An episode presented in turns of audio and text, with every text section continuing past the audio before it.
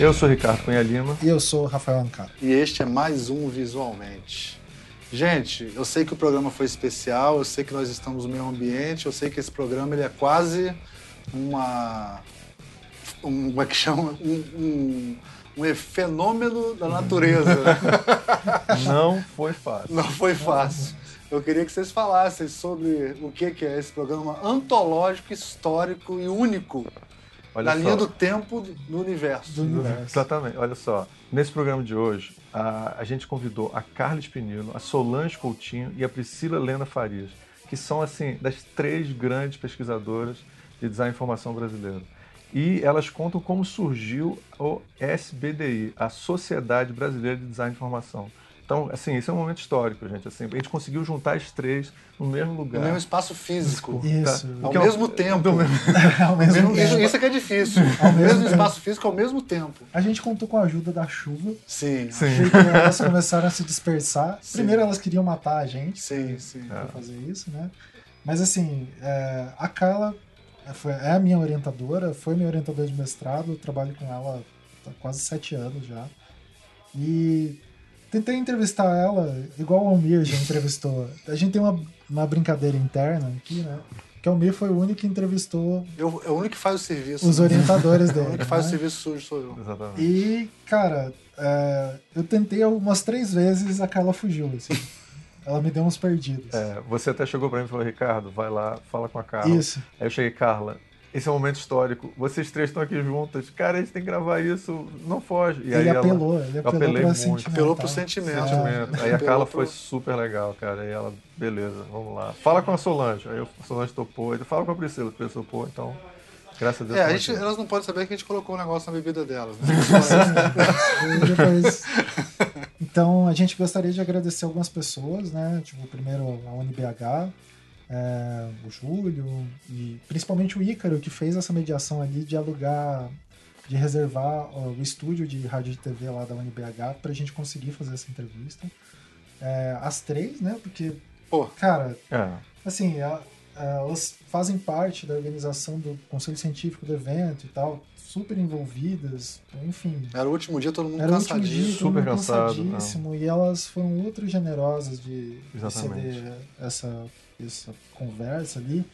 E é muito legal porque, assim, é, quem faz pós-graduação, ou então, mesmo quando você tem um orientador de TCC, a relação que você tem com ele às vezes é bem próxima. No caso da Carla, eu me tornei amigo dela, né? Então, a gente trabalha muito próximo, mas tem algumas histórias.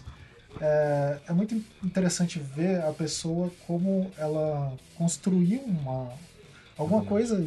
É, gente, eu acho que é é o, o, mais importante assim que a gente tem que delinear desse programa é que elas construíram três mulheres é, tem várias outras mulheres envolvidas ali né mas construíram é, delimitaram uma área de conhecimento assim estruturaram é, e o quanto que isso é rico ali. E a gente está falando de uma história de 16 anos, quer dizer, é, uma, é um legado enorme que elas um, têm. Né? Uma área, que um campo né, que não tem pesquisa, que design nunca... Não né, tinha, que, não tinha. É, então, e hoje em dia eles, elas conseguiram construir tudo isso, né? Então é incrível. É incrível, né? Tem umas coisinhas que eu acho que, para quem está ouvindo, elas, quando fizeram o programa, elas não se preocuparam necessariamente em contextualizar tudo que elas estavam foi conversando, falando. né? É, conversando. Elas é. nem tinham também é. essa. É. Acho que isso. Mas é muito interessante como elas se complementam. É, olha assim, é só de pensar eu já fico todo, todo feliz. Então, é, vamos botar algumas coisas que vão ajudar vocês a entenderem melhor o programa. Isso. Elas mencionam várias figuras chaves, assim, né? Então, eu vou. É, uma delas foi o Silvio Campelo, Sim. que é um professor da UFPE, onde eu, eu trabalho também. A gente trabalha em campos diferentes, mas na mesma universidade. Ele, ele também é um pioneiro do design de informação Isso. e é uma pessoa igualmente importante como pesquisador. É, gente finíssima. Gente finíssima. Falaram do Guilherme da Edna, né? Da importância deles no começo lá. No... Isso, daí o Guilherme Cunha Lima. Eles foram alunos de, é. do Guilherme da Edna, né? Ouçam um programa de entrevista, tem um com a Edna, tem um podcast que a gente fez com o Guilherme, tem acho que uma entrevista posterior, claro. né? Sobre memória gráfica. Isso. O outro é o Gibbon Cip, que foi professor da escola de UM e veio para a América Latina e teve uma influência gigantesca na área do design de informação é, como elas mesmas falam, ele é uma dessas figuras é, que está trazendo conhecimento do design de informação para a É América pensamento Latina. do design Sim. autóctono, de uma certa forma. né, Exatamente. Falam do. Michael Twyman, falam de Redding, né? Exatamente, também o Michael Twyman é um pesquisador importante de memória É é, gráfica brasileira. E E, E para o de design da informação, ele na verdade, ele é de dos efêmeros, mas essa pesquisa dele sobre efêmeros influenciou muito, né? É. A Universidade de Reading, a gente já comentou dela várias vezes, assim, mas é esse polo que ali nos anos 2000, vários pesquisadores brasileiros foram fazer pós-graduações lá para Ah. retornar ao Brasil e fundar essas pós-graduações, né? Então, Exatamente. a Carla estudou lá, a Solange estudou lá. E Exatamente. daí é legal que a Pri, ela é uma outsider disso, Sim. a Priscila Farias, né? E complementa, elas vão pouco Exatamente. A Priscila vem com a tradição do pesquisa de tipografia isso. E, e ela, como se- ela vai, você vai ver lá, Semiótica é, também. da semiótica também, e ela é uma das pioneiras da memória gráfica também. Isso. E é interessante que a Universidade de Reading tem, é muito forte em tipografia, né? Sim. Exatamente. E história do design. história do design. É, o outro é um que a gente fala muito, mas a gente vai ter que falar agora, que é o CID, que é o Congresso Internacional de Design e Informação, que é o congresso onde a gente está aqui agora, a gente tá, terminou e a gente Isso. está aqui por causa dele, é, aqui em, em, é, Belo Horizonte. É, e uma outra coisa que é importante é que eles mencionam muito o CONGIC. O CONGIC é o Congresso de, pós- de Iniciação científica. Iniciação Iniciação científica, exatamente. E então é, eles mencionam muito como surgiu isso, e a importância de você também, os estudantes é, de design, estudantes de pós-graduação, poderem participar, estudantes de graduação também, Isso. poder participar da De pesquisa. como as pessoas que participam do CONGIC depois se tornam pesquisadores e depois estão participando do CID, estão organizando o CID. Né? Criando essa, essa cultura mesmo de da pesquisa, ter todos esses passos envolvidos. Outra, outros dois questões que foram importantes é, tem a Sociedade Brasileira de Design e Informação e a revista da Sociedade Brasileira de Design e Informação, que é a Infodesign. Sim. Então, é uma revista científica, elas vão falar muito da importância dessa revista. É, deixa eu lembrar outras coisas que elas comentaram. É, mas Bom, é a importante gente vai que tá leiam muito- os artigos, que a gente já escreveu, pra a gente escreveu artigo, então é lá e procura os nossos nomes e leia os nossos artigos também. Ah, Deem, deem likes nos nossos Deem artigos. Pode continuar. Então, ah, outro congresso que elas falam é o P&D, né, de pesquisa Exatamente. e desenvolvimento em design, que acontece Que acontece em anos em alternados. anos alternados, que também é, foi um momento importante ali. É, enfim, vai ter várias outras siglas ali, coisas que elas vão falando. A gente talvez faça algumas inserções e complementos. A gente tá anotou aqui algumas coisas. E daí é interessante porque grande a gente falou no programa anterior, né, que a gente montou uma chapa lá e, e foi eleito para liderar a SBDI aí pelos próximos É. dois anos. Formar a diretoria, né? Isso, Eu prefiro dizer que a gente vai representar, né? exatamente. É, porque a gente representa um, um grupo de pessoas. É, e elas, elas foram as grandes incentivadoras Sim, disso, né? sim. Tipo, é, que vieram, conversaram com a gente. E é uma honra a confiança que elas estão depositando na gente. Sim, assim. é uma honra e um medo, né? Não, e na hora que elas começaram a falar, cara, porra, pelo amor de Deus, cara, comecei a falar assim, cara, elas são muito foda. Eu- a gente não pode fazer nada errado. É, exato. Que responsabilidade, Sim. né, cara? É, e, e em alguns momentos o- a gente ficou ouvindo o áudio depois, né? Tipo, e lembrando, assim. É, é bem emocionante mesmo o papo delas, que ao falar elas começam a refletir sobre a própria história delas, né? E, cara, isso é, assim, é a vida de um Ao mesmo tempo, Ao no mesmo, tempo, lugar. No mesmo lugar. Incrível. É, isso é impossível. tá, Vocês não dá- Ah, não o que a gente é está gente vai falando explicar é, isso? são pessoas que trabalham muito bem à distância. É, é uma loucura. Não, sabe? isso é. Com incrível. agendas impossíveis. Não, para começar é o seguinte, tem que de deixar bem claro. A Priscila é de São Paulo. Isso. A Carla é do Paraná. Ela tá em Curitiba. Ele tá em Curitiba, no Paraná. E, o, e a Solange tá lá no Recife. né? É, Então é só então. isso, só pra vocês entenderem É. o que que é. Tipo, elas se encontram nesses eventos. Não, e quando só. estão nesses eventos, elas são, estão fazendo mil coisas. Isso. assim. E elas conseguiram reunir nós três que também estamos, né, um Pois no Rio é. de Janeiro, um no Paraná e outro em Pernambuco. É, Isso é verdade. incrível, cara. Como é que elas conseguiram fazer Eu não isso? sei. Eu não sei. é- Elas são é- incríveis. É uma loucura.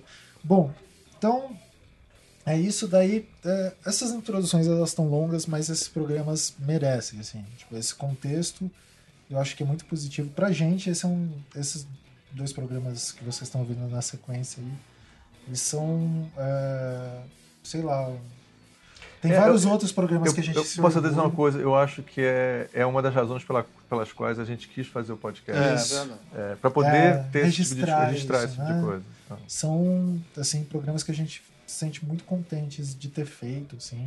Mesmo que vocês não gostem, pra gente É, se tá não bom. gostar, é importa, problema de né? vocês. né? Não, mas eu acredito que vocês vão gostar por, por causa da... Vocês, vocês têm que gostar. Não, tô Vocês têm brincando, vocês podem não gostar. E aí, ah, bom, daí vamos para os recados. Tem um recado só. Ah, a gente precisa, a gente está reformulando várias coisas do visualmente. Então, ah, ali no início do ano a gente vai conversar com vocês sobre isso. Mas a gente vai precisar de alguns auxílios aí para a gente estruturar de forma mais robusta algumas ações que a gente quer fazer. E algumas dessas ações vão ser entrevistas mais ou menos desse como Que essa que a gente ah. fez ali, né? Que vocês vão ouvir hoje, que, enfim, tem todo um trabalho de organização por trás, etc. Como eu falei, tem as pessoas que ajudaram, eh, se dispuseram, e a gente vai fazer algumas coisas desse tipo ano que vem para gerar conteúdo de cada vez mais qualidade. Então, fiquem espertos aí que a gente vai se comunicando sobre isso. E eu vou parar de falar, fiquem com Fiquem o com o programa. programa. Fica um programa. Curtam.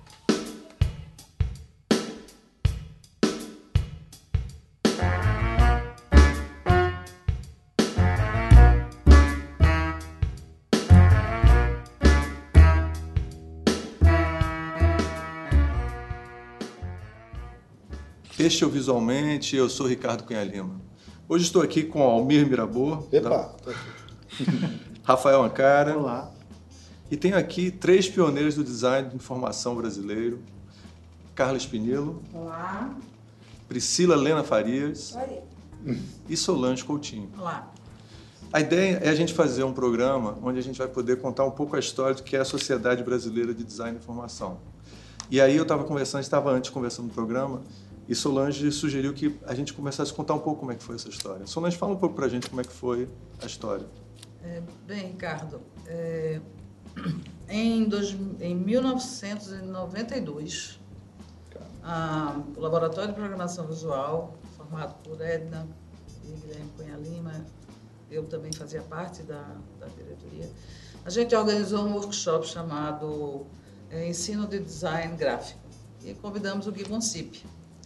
E foi a primeira vez, na verdade, que eu tomei, eu particularmente, eh, tive o contato com essa ideia do design da informação, quando o, o Monsip falava da relação da mudança com as, eh, a época ah, eh, editoração eletrônica, com a computação, que o designer gráfico ele começava a sair dessa posição de um mero eh, visualizador, organizador eh, da informação, para um gerenciador da informação. Então foi a primeira vez que isso me chamou muita atenção e assim e a partir daí a gente começou a discutir isso na UFPE. né?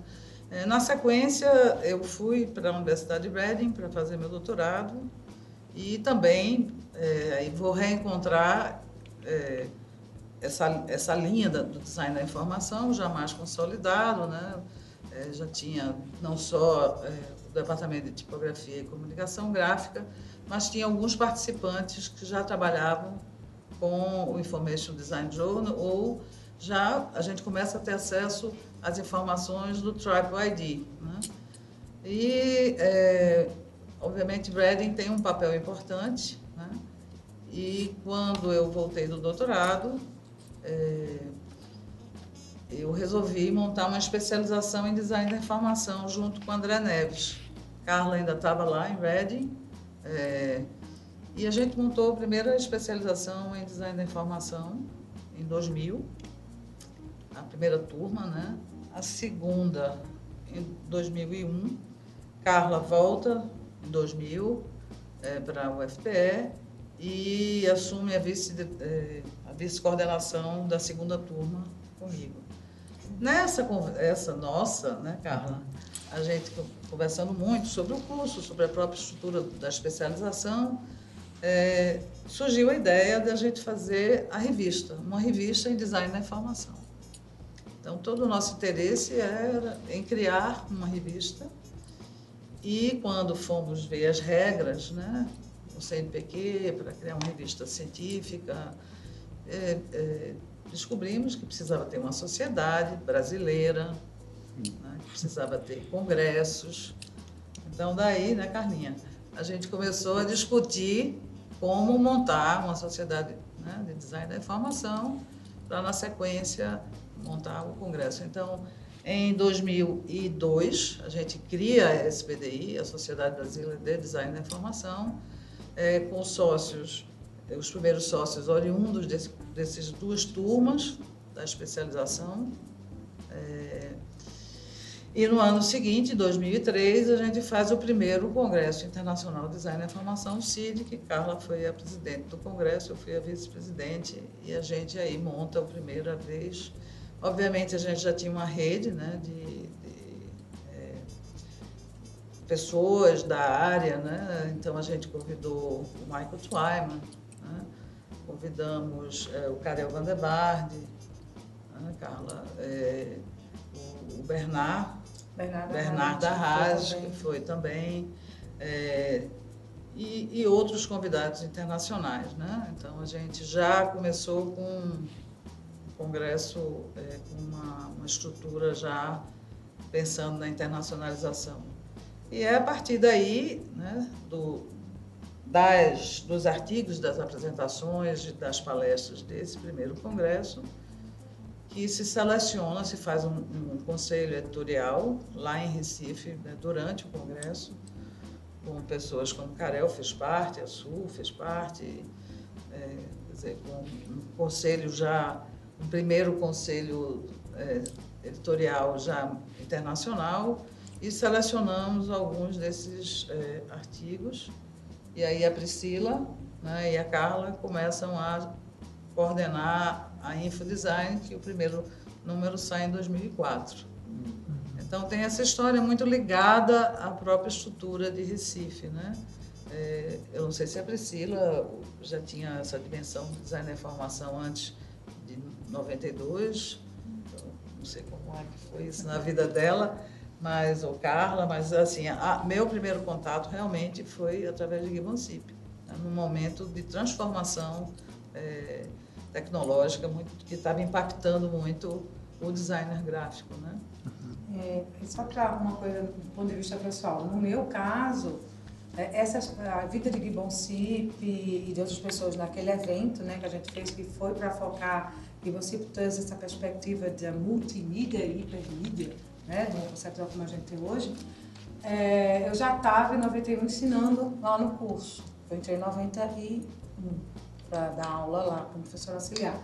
Mas na graduação, primeira vez que eu ouvi design da informação, porque quando eu entrei na universidade, na Federal de Pernambuco, para o curso de comunicação visual, teve. Eu pensei no primeiro semestre em sair correndo. Aí eu pensei Guilherme que estavam vindo da Inglaterra, e Edna me falou do design da informação. E me falou do Information Design Journal, de Michael Toyman e de Reading. Aí eu digo, tem luz no fim do túnel. eu vou continuar no curso de comunicação visual e aí foi quando eu comecei a, a, a também estudar com Solange Aí a gente começou a ver que, na minha perspectiva, que eu vinha também um pouco de jornalismo, é, que tinha pesquisa, tinha vida científica, não era o fazer só como era a concepção da época. E aí, quando Solange volta, quando eu fui fazer o doutorado, que conhece Reddy, conhece Michael Taub, eu fui antes. É a primeira vez que eu vi o Macintosh na vida que Michael Twyman me mostrou um Macintosh vertical, assim. Um quadradinho. Aí achei o máximo, eu tenho foto do Michael Twyman e o Macintosh. é, o que que acontece? É quando a gente volta e que depois termina o curso tal, vira professora, e tem um grupo da gente de laboratório. Sim, um Foi o primeiro pra, laboratório é, de pesquisa, e design no Brasil, na área de design gráfico, com perspectiva de pesquisa, né, com essa, com essa. Então, isso foi a semente que Solange está colocando. É, na verdade, eu, eu comecei a fazer pesquisa em 84, quando voltei é, da Inglaterra a primeira vez. Né? E tinha bolsistas de iniciação científica. À época existia uma bolsa de aperfeiçoamento profissional que era para o recém-formado, que era uma iniciativa excelente. Quer dizer, depois que você fazia a iniciação científica, estava graduado, você ia ainda se aprofundar né, na área de, de pesquisa científica. Então, Recife começa realmente uma, uma história de. Né, tinha Ana Maria no Rio, tinha algumas outras iniciativas, é, e a gente começa a fazer pesquisa. O laboratório vai fortificar isso, né, o laboratório de programação visual, em 90, né, a década de 90, quando a gente é, monta o laboratório, Carla trabalhou, Silvio, enfim, Hans, e tem um grande grupo que começa a trabalhar no laboratório. Mas eu começo a fazer pesquisa muito cedo, né, em 84. É, e, na verdade, eu já trabalhava com o design relacionado à educação. Né? O primeiro projeto foi livros infantis, né? sobre ilustração e tipografia nos livros infantis. Silvio trabalhou como bolsista e várias outras pessoas. Mas, então, a gente já trabalhava de alguma forma com esse conceito de relação texto-imagem, a gente já estava analisando, né?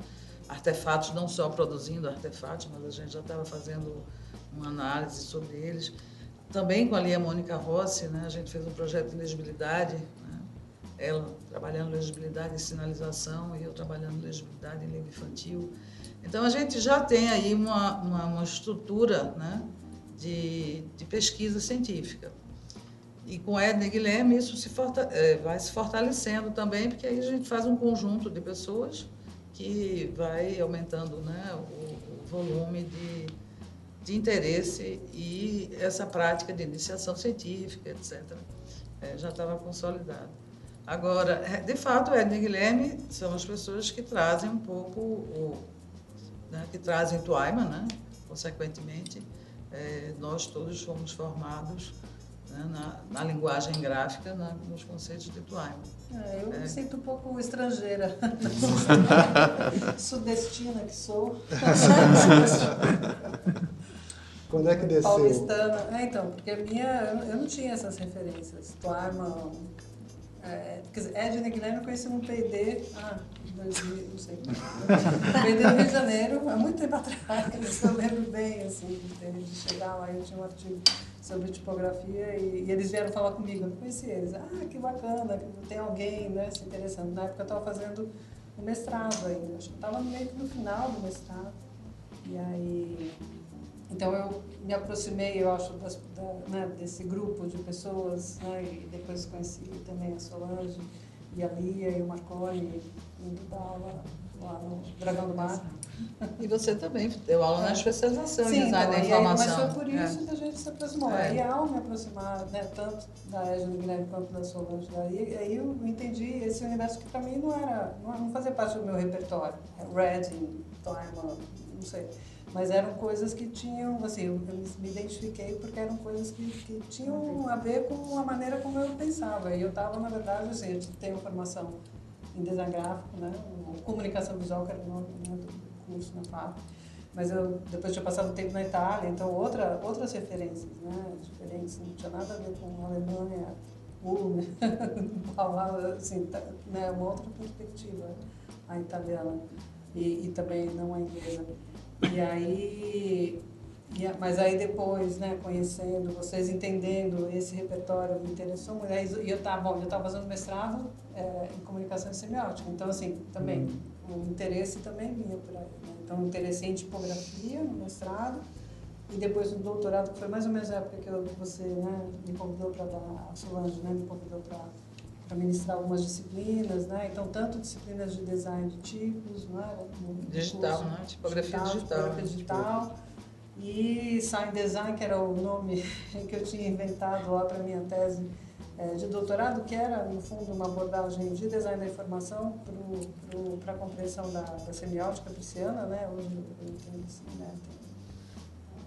Mas, mas, enfim, isso tudo foi acontecendo um pouco, não porque eu tinha, né? Eu, eu invejava até um pouco essa, essa unidade, essa união é, teórica, conceitual que existia nesse grupo, né? E, e aí acho que eu estava, bom, já estava no primeiro CID, né? Estava, em 2003 estava. Não lembro direito, era uma, uma coisa meio paralela que tinha. Depois, né? E depois com a revista, né?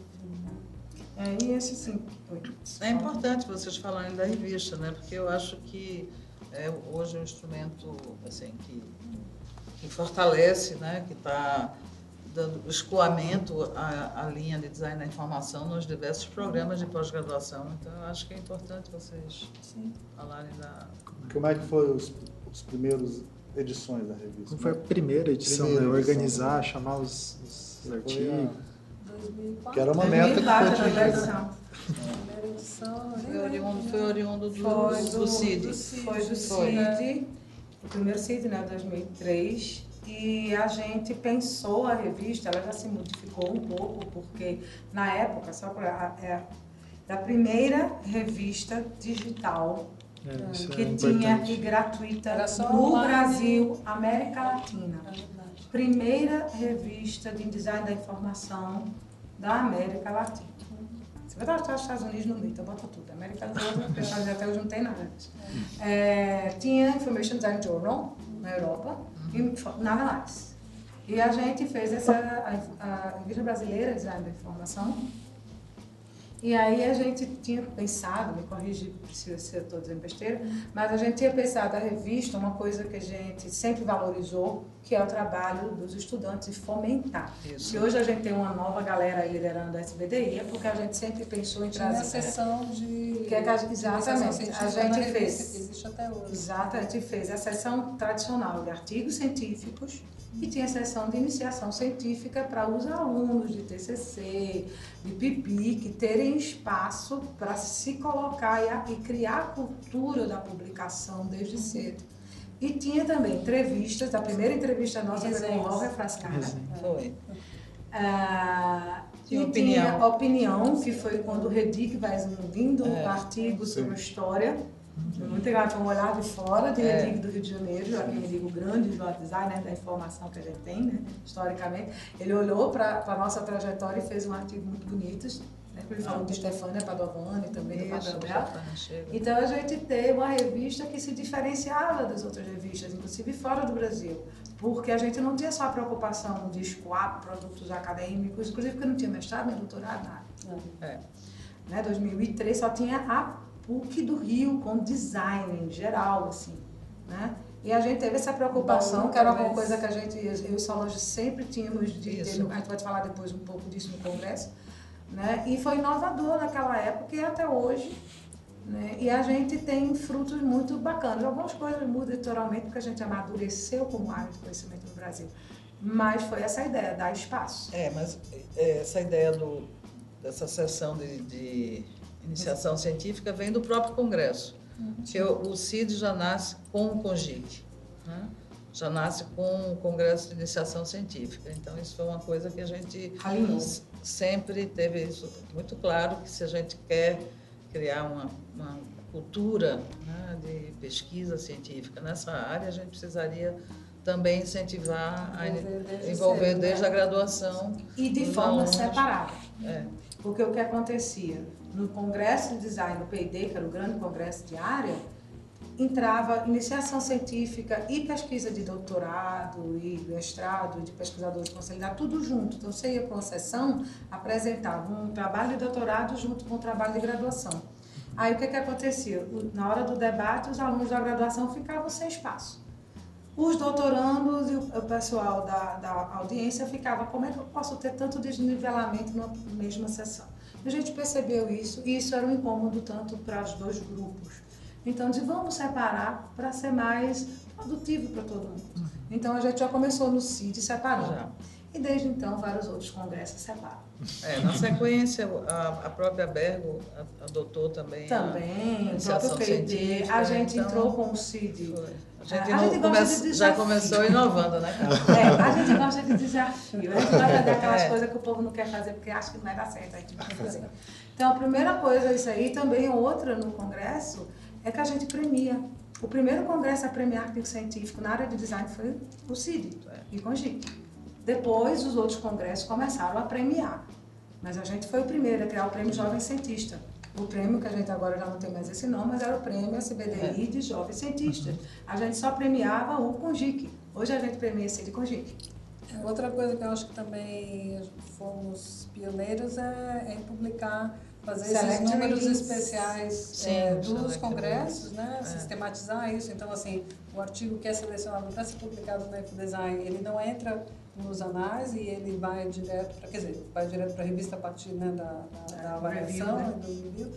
É, e o Select Readings, também, ótimo, que aí o lembrar. Readings, em, então a publicação em inglês, né, que também permite, né, isso é muito bom hoje, né, olhando, Sim, se a gente olha, né, eu, eu acho bom que agora está sendo publicado também na, na plataforma Notion é, Open Access, porque ela tem bastante visibilidade. Então, se você olha ali, as coisas que estão, estão publicadas ali em inglês, né? então são artigos de pesquisadores brasileiros ou enfim, estrangeiros, não sei, mas estão em, no, no idioma inglês, que acho que é uma coisa que a gente chegou a discutir, né? se a gente deveria é, estimular mais as pessoas, os brasileiros mesmo, mesmo a publicarem em inglês na Infodesign. Essa é uma coisa que a gente ainda não, não conseguiu resolver.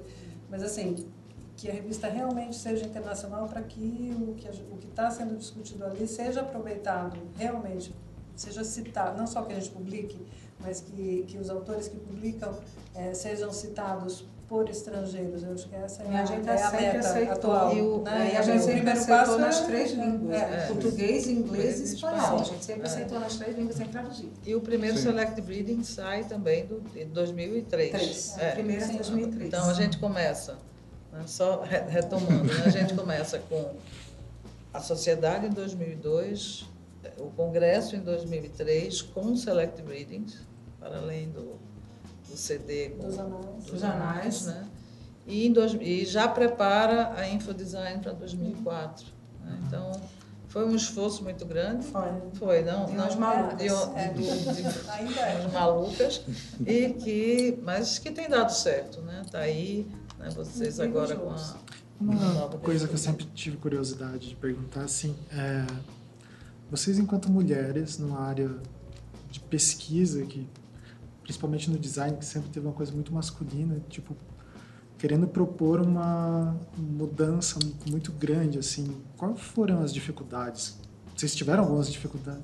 De É que a Carla- não. Eu conheço que eu sei que ela É, só de passa assim. Ah, eu acho que a gente nunca pensou sobre isso Aham. Rafael Também não. É, a gente simplesmente pensava achava que era importante a gente já tinha uma produção científica mas que não estava ainda é, é, organizada de uma Aham. forma mais é, estruturada a gente já a gente criou já as quatro quatro áreas né que é, é, Depois ficou cinco. cinco a partir de 2013 né Dividido, dez, né, dez anos é, Porque tecnologia e sociedade Tavam era, juntas. Tavam era juntas, né? track E exatamente antes de, de Recife, 2013, numa reunião que a gente fez da diretoria, e a gente resolveu separar teo- eh, sociedade e Tecnologia. tecnologia e entrou a- o quinto track, né, o quinto eixo.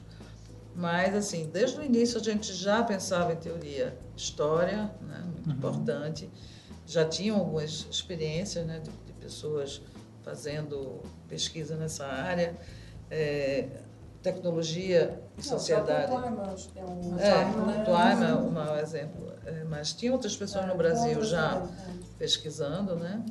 É, a área de comunicação, né? Então, e educação, que sempre foi uma área que me foi muito cara. Que no início, né? No início mesmo do, do Sírio, o que me impressionou já aqui, né? Em Belo Horizonte, tinha, já tinha comentado com o Silvio Barreto Campelo, que a gente tava, eu estava sentindo que tinha assim, aumentado bastante a área da educação. No meu sentimento, né? quando o Rafael apresentou hoje os dados, disse, confirmou o meu sentimento. Mas é, no- nos primeiros sítios era, era, não era assim tão alta a, a quantidade de artigos em educação. E quando era em educação, era muito vinculado à tecnologia. Né? E hoje a gente sente essa uma mudança né, substancial, as pessoas apresentando suas experiências de ensino, né? Então eu acho assim que para mim, em particular, é uma área que eu trabalho, ela ela deu uma crescida né, significativa do, Do do primeiro para hoje. Uhum. Pode ser que amanhã seja diferente, É, Eu vou mas sugerir entrar na área de saúde. É, muita não, coisa. eu acho que tem que discutir É, uma coisas. coisa sobre o, a SBDI e as publicações, é, por exemplo, Select Readings, que a gente começou em 2003, foi o primeiro, ele veio de uma ideia da IVLA, International Visual Literacy Association, que eles não publicam proceedings, eles publi- publicam Select Readings. E eles do Select Readers têm o peer review, tinha mais ou menos o mesmo formato que a gente fez. Então, eu tinha participado da conferência 2001, aí a gente Trouxe conversou essa- essa, é. ideia, digo, vamos trazer para o Brasil, porque ninguém está fazendo isso. Ninguém tem um livro fora os anais que publique os keynotes. A gente pegava os palestrantes, dava o maior tempo, selecionava os artigos, pedia para aprofundar. Então, a publicação a gente tem Michael Twyman, é, é Bernarda Haas, fora o pessoal do Brasil, a gente tem é, Karel Baat, Baat, Patricia Wright. Right, é. A gente tem grandes nomes do design internacional publicando nela. Né? E ela é inglesa, era o que a gente queria para a visibilidade. E agora digital ainda fica mais fácil.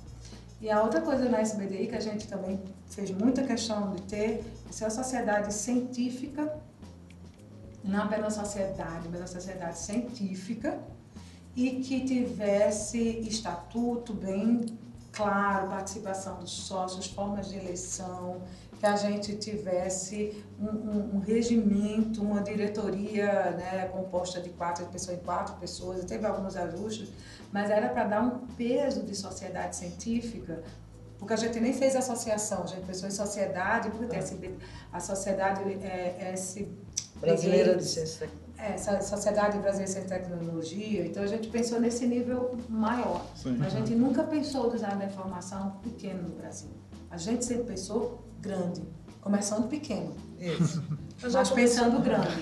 Com a estrutura preparada. autorização para ninguém. Eu acho que tem isso, né? Também Sim. alguma dificuldade. Não, porque a gente vai fazendo, né? É. E fizemos Ah, um que a conselho científico. Isso. O conselho É, a científico é importante. para fazer, É, eu é. acho. Nada, nenhuma dessas coisas. E o Conselho Científico da SBD e a estratégia. É, porque ele que de- delibera junto com a diretoria algumas, algumas diretrizes, né? Para acompanhar a diretoria. É, E ao longo desses 20 anos, assim, observando todas as produções, os caminhos que foram Já deu seguindo, 20? tá Ai, quase, não, é. ai, tá quase, tá quase 20. Não, Deu não, pouquinho. em 2000 Tá Tá bom, passa então, ao longo desses 17 anos, melhorou. 16 anos, é, o que, assim, vocês comentaram um pouco, a- Solange comentou, é, de ver a, a área de educação, mas que coisas novas que vocês viram surgindo no meio do- dessa produção toda que é, vocês têm achado interessante? Ou o que... É, de- eu acho que dentro da área de teoria e história, uma coisa, uma vertente que foi importante era a Foi a memória, memória gráfica, gráfica, né? é. Que é um tema que, enfim, a gente começou a trabalhar, né? Enfim, uma, uma palavra-chave, assim, um conceito que surgiu né, a partir de 2008, né? Quando a gente fez um projeto conjunto entre né, São Paulo, Recife e Rio de Janeiro e, enfim, e aí começamos a usar essa denominação Na né, as verdade, pessoas se apropriaram dela, eu acho. Na verdade, o Rafael. Cardoso, Hoje, é. na, no Memória Gráfica no Agreste, quando ele, ele fez a abertura, ele conta a história né, de como veio essa terminologia, que foi de uma conversa dele com o Egeu Klaus. E aí é Egeu que, que, Sugeriu que, isso. Sim. que cunha né, Memória Gráfica Brasileira.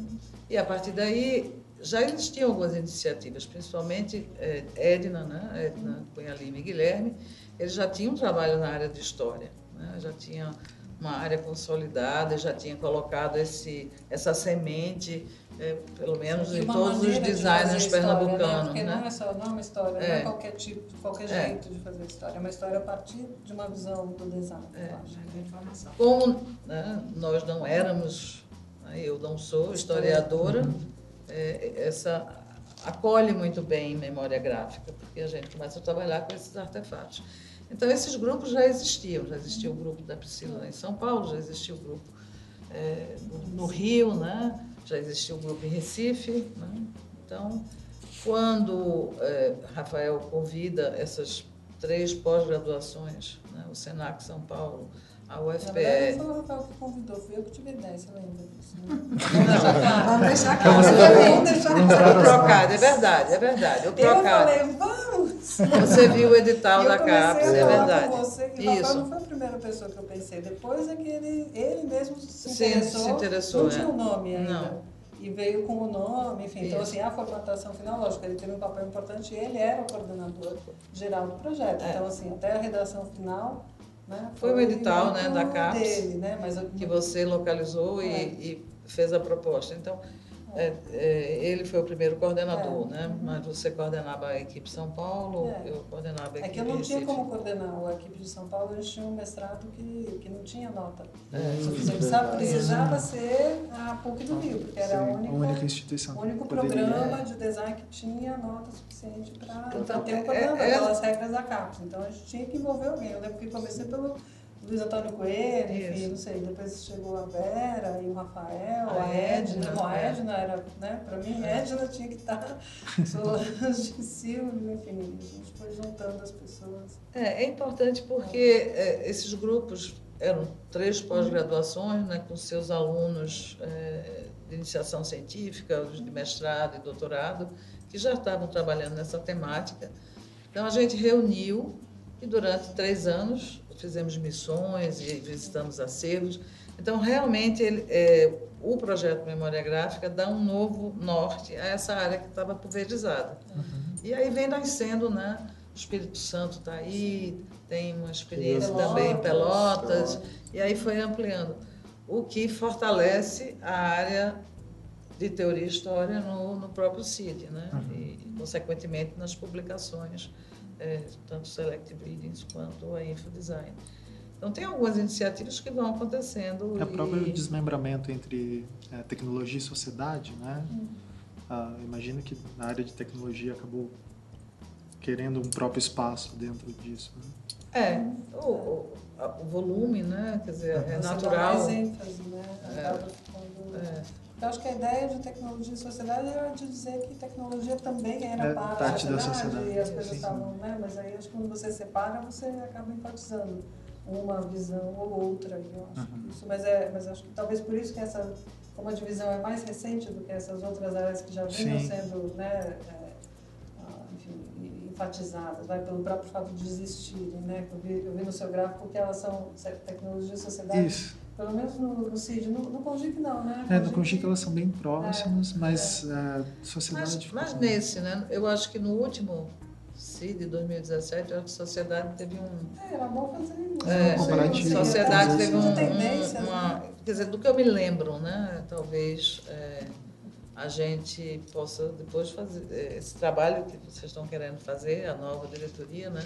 É muito bacana, porque a gente vai ter aí os números. Não, assim, e do- olhando pelo esse Congic, percurso, entendeu? né? Porque o Congic são menos pessoas, mas eles são Sim, os o futuro. O futuro, Isso, sim. né? é. né? Sim, que Assim, Se tudo der certo, a gente já consegue convencer eles a continuarem na, Eu acho na é pesquisa. super né? importante a colocar essa SBDI. E, assim, do CID, a trajetória que a gente tem, que eu considero de sucesso, mesmo que há altos e baixos, que nunca, a gente tem os eventos, mesmo que você vai fora do Brasil, nunca são todos iguais em nível. Uns estão melhores, outros mais ou menos, outros piores, e assim vai, porque tem muitas variáveis aí. Mas é importante resgatar essa história que vocês estão fazendo aqui, de conversar com a gente, eu acho bem bacana. Precisa, a gente ter falar, escrever sobre essa história Sim. sistematicamente bonitinho, é porque o que acontece esse país não tem memória e vocês, né, a coisa da memória gráfica é, é- mostra isso, né, né? Não é como um país como a Inglaterra que tem essa preocupação sempre, né, do registro. Registrar, A gente passa batido em muitas coisas. É, e eu acho que a SBDI ela tem que se atualizar cada vez mais e se sincronizar né, com tudo digitalmente, com as pessoas, com as gerações. A gente tem geração que não está aí, que, é, que tem uma geração mais líquida. A gente precisa sintonizar o evento e a sociedade com esta linguagem, com este pensar. Nós temos 16 anos. Hoje a geração de 16 anos atrás não é igual à geração de hoje. Um aluno de graduação há 16 anos atrás não é igual a um aluno de graduação de hoje, que vai ser o futuro pesquisador. Então, eu acho que vocês têm uma missão, vocês e as próximas diretorias, de continuar o que a gente sempre pregou. A gente sempre tentou olhar para frente. A gente nunca se baseou no quem estava fazendo e a gente vai fazer igual. A gente sempre o que, é que a gente quer, o que é que desafia, o que é que está além, o que é que, onde o Brasil tem que chegar. Só para lembrar, o CID, desde o primeiro CID, não tinha quase nada impresso, gente. Fez tudo digital. A revista digital, a divulgação digital. A gente fez o mínimo de impresso. Hoje é- é- é- todo mundo só fala, ah, a gente tinha esse pensamento em 2003, no design. Sempre, não teve cartaz no primeiro CID. O CID não tem cartaz. Vocês tinham e-mail, né? Tinha, a gente não fez um cartaz para distribuir nas escolas, mandar pelo correio. A gente não chegou nessa estratégia em 2003. Acho que em 2005 até a gente fez alguma coisa assim, tem impressão. Mas em 2003 a gente É, não tá, fez assim. Em, em 2013, a gente também fez um choque, né? A gente trouxe a gráfica vernacular, a exposição de seu Sim, Juca. É, né? A gente fez um, Foi. Um contraponto com a digitalização do. A exposição do seu Juca, É, então a gente- visão que vernacular visão que a informação é só uma coisa limpinha, Isso. certinha, E aí a densa gente, a gente quebra um pouco essa. essa, essa A linguagem do Nordeste no primeiro evento, eu tenho até hoje os pictogramas de banheiro que.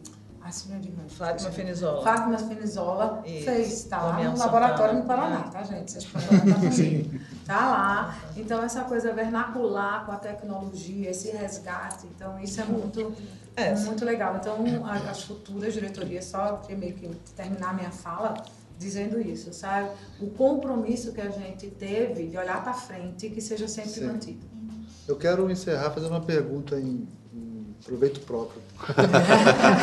Porque eu estou com medo de acontecer alguma coisa aqui e acabar com a pesquisa de design. A gente tem que sair daqui e dividir as três para ficar mais seguro, né?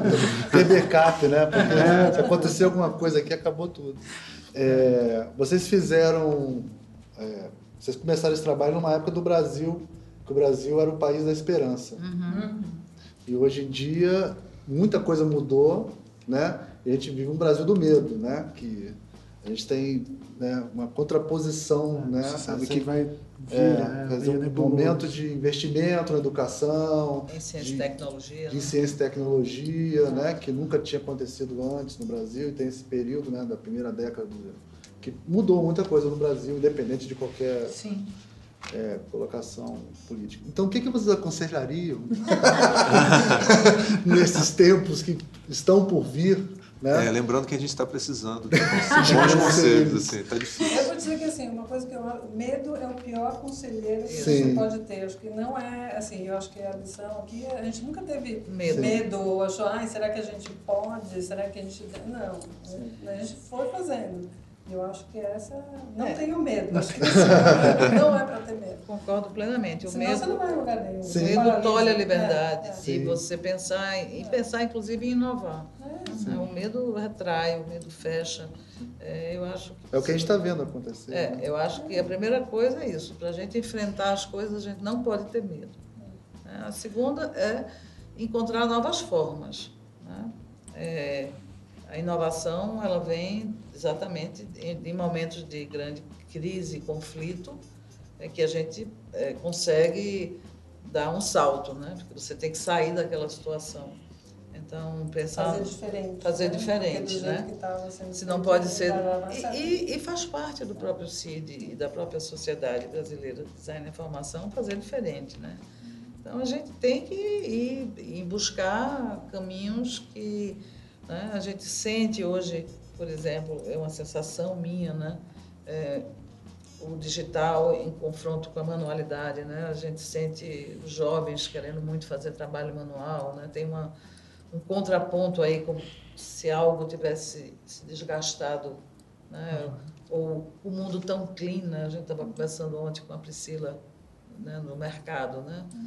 O mundo tão clean do computador, a juventude gosta hoje do que está, né? Do que está né? conceitualmente é, vivo, né? O mercado, uma, uma reunião dentro do mercado, uma exposição dentro do mercado público, né? Eu acho que são são coisas assim, né? Que você precisa é, repensar dentro da crise, mas é, pensar à frente, né? O que é que a gente pode, né? Ah, é assim, não ter medo, pensar de forma inovadora e colaborativamente. Isso.